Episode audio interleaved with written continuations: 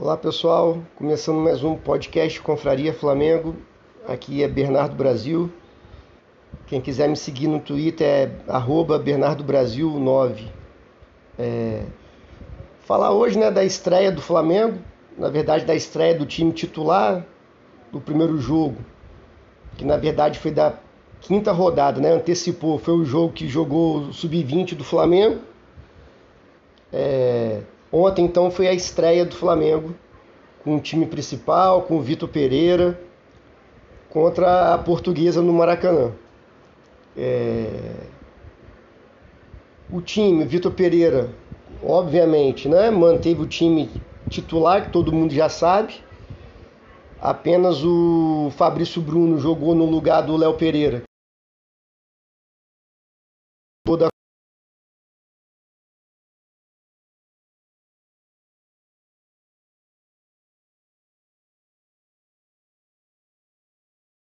Na final da Libertadores na panturrilha.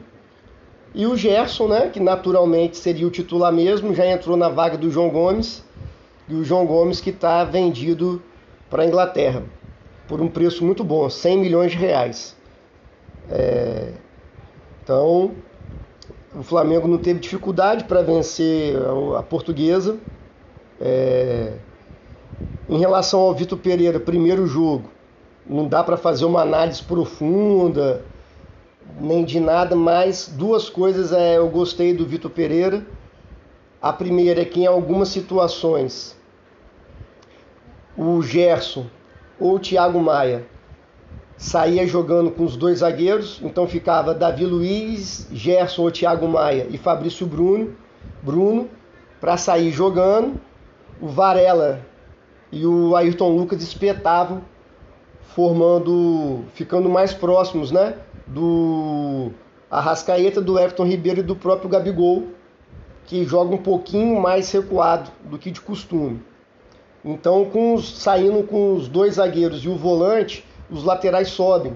Então, o Flamengo fica com mais gente no meio de campo, na intermediária ofensiva. É uma boa opção para sair jogando.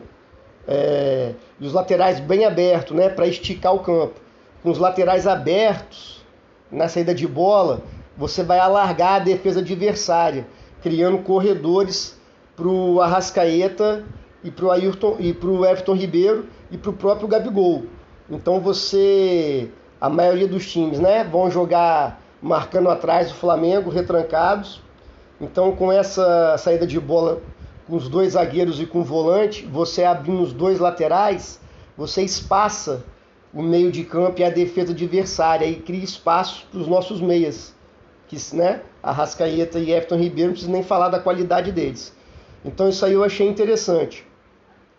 Mas o que eu achei assim, mais interessante mesmo é quando o Flamengo perdia a bola e não conseguia recuperar logo lá em cima, que a portuguesa vinha atacando, o Flamengo se defendeu com duas linhas de quatro.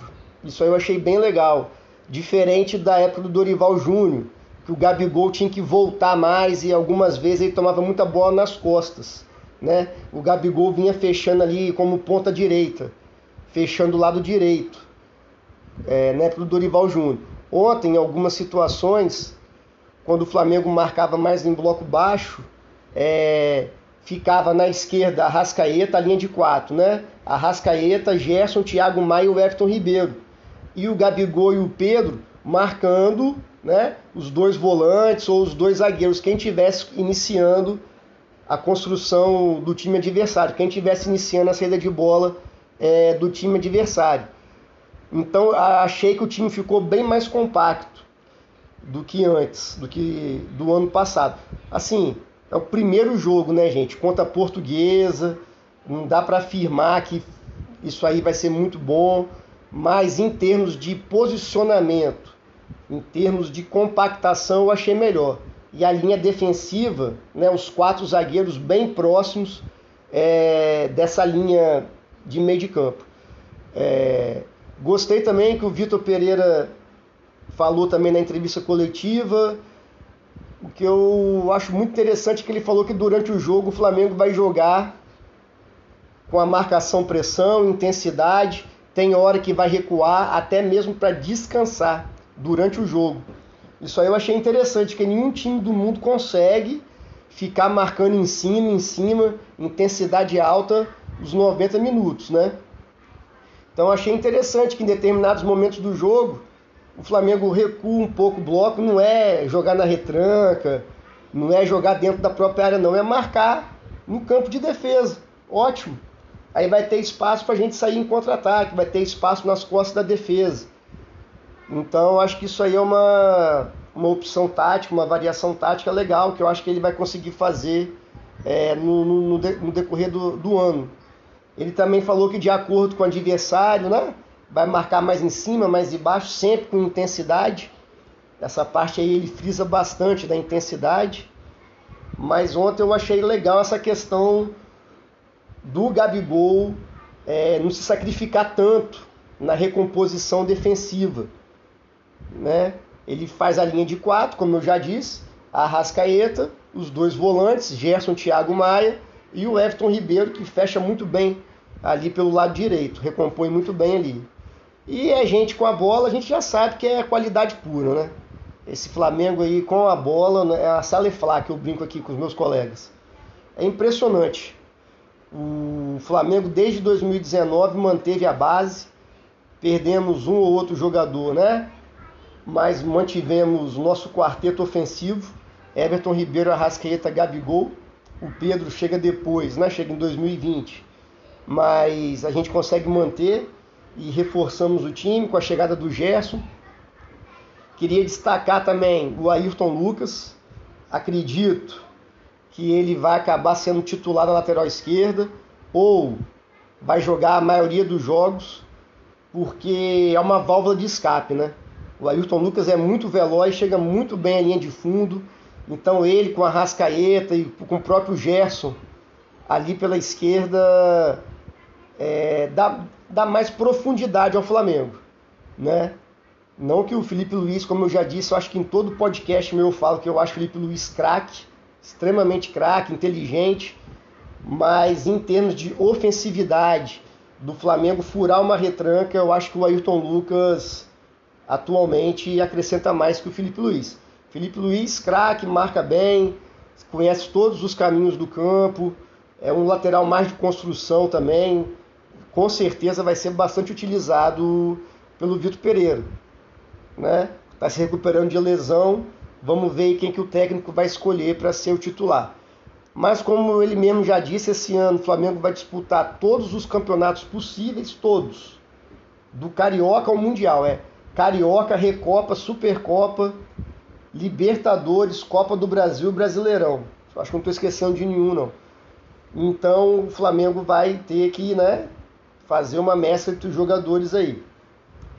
É... Os nossos volantes, né? O João Gomes saiu, Thiago Maia e Gerson são os titulares e Vidal e Pulgar na reserva que para mim mantém um nível elevadíssimo de, de volantes. E aquela velha história que a gente ainda não tem um reserva para o Arrascaeta nem para o Everton Ribeiro. Não sei se o Matheus França joga nessa posição, vai se adaptar, já que o Matheus França é mais atacante. É, pensando no elenco que o Flamengo tem, né? Alguém para revezar com a Rascaeta e com o Everton Ribeiro. Mas aí também eu acho que o Vitor Pereira tem a possibilidade, inclusive, em algumas situações, de adiantar o Gerson, se tiver que descansar, ou por algum motivo tiver que tirar o Everton Ribeiro ou a Rascaeta, pode adiantar um pouco o Gerson e coloca o Pulgar ou o Vidal para jogar de volante junto com o Thiago Maia. Né? Em determinadas circunstâncias também, tem o Cebolinha, que pode jogar pela ponta, né? fazendo Cebolinha, Pedro e Gabigol e o Arrascaeta ou Everton Ribeiro. Se tiver, como eu estou falando, né? se tiver que poupar um dos dois meios de criação, Everton Ribeiro o Arrascaeta, ou poupar, ou descansar, ou suspensão, é, pode fazer esse esquema também. Adianta o Gerson, né? coloca o Vidal ou, ou o Pulgar, ou mantém o Gerson de volante, coloca Cebolinha, Pedro, Gabigol e Everton Ribeiro. O Cebolinha, Pedro, Gabigol e Arrascaeta. Porque eu acho que uma carência nossa, não digo é, é uma carência mesmo, é o reserva de nível técnico elevado do Arrascaeta e do Everton Ribeiro, né? Mas não sei se o Flamengo vai no mercado atrás ainda, né? Atrás desse meia. Mas acho que dentro do próprio elenco ali, o Vitor Pereira é inteligente para quando um dos dois não puder jogar, ele vai conseguir suprir bem, né? Ou mudando a forma de jogar do Flamengo, ou adiantando o Gerson. Então a primeira impressão foi boa, como eu disse, o que mais me chamou a atenção foi quando o Flamengo marcou no 4-4-2, né? Essa linha de 4 que eu já falei, achei interessante. E primeiro jogo, mesmo sendo o primeiro jogo e tal, mas se você vê que os outros times, o Fluminense ganhou de 2 a 0 sem fazer uma grande partida, o Vasco empatou e o Botafogo perdeu. Quer dizer, né? Início de temporada é difícil para todo mundo. O Flamengo conseguiu uma vitória tranquila de 4 a 1. Quarta-feira agora tem um jogo, inclusive aqui né, no Espírito Santo. Quem não sabe, eu moro em Vila Velha, aqui no Espírito Santo. Vai ter o jogo em Cariacica, que faz parte da grande vitória. Mas o preço do ingresso está um absurdo. Tava 300 reais, agora baixou para 200. Quer dizer, eu acho que o mando de campo é do Madureira, inclusive. O Madureira vendeu aqui para Cariacica. É... Não sei até que ponto vai encher lá, e mas vamos ver. Conforme for, eu até vou no jogo. Tô pensando aqui com meus com meus amigos aqui. Valeu? Abração. Um bom ano rubro-negro pra gente com muitas vitórias.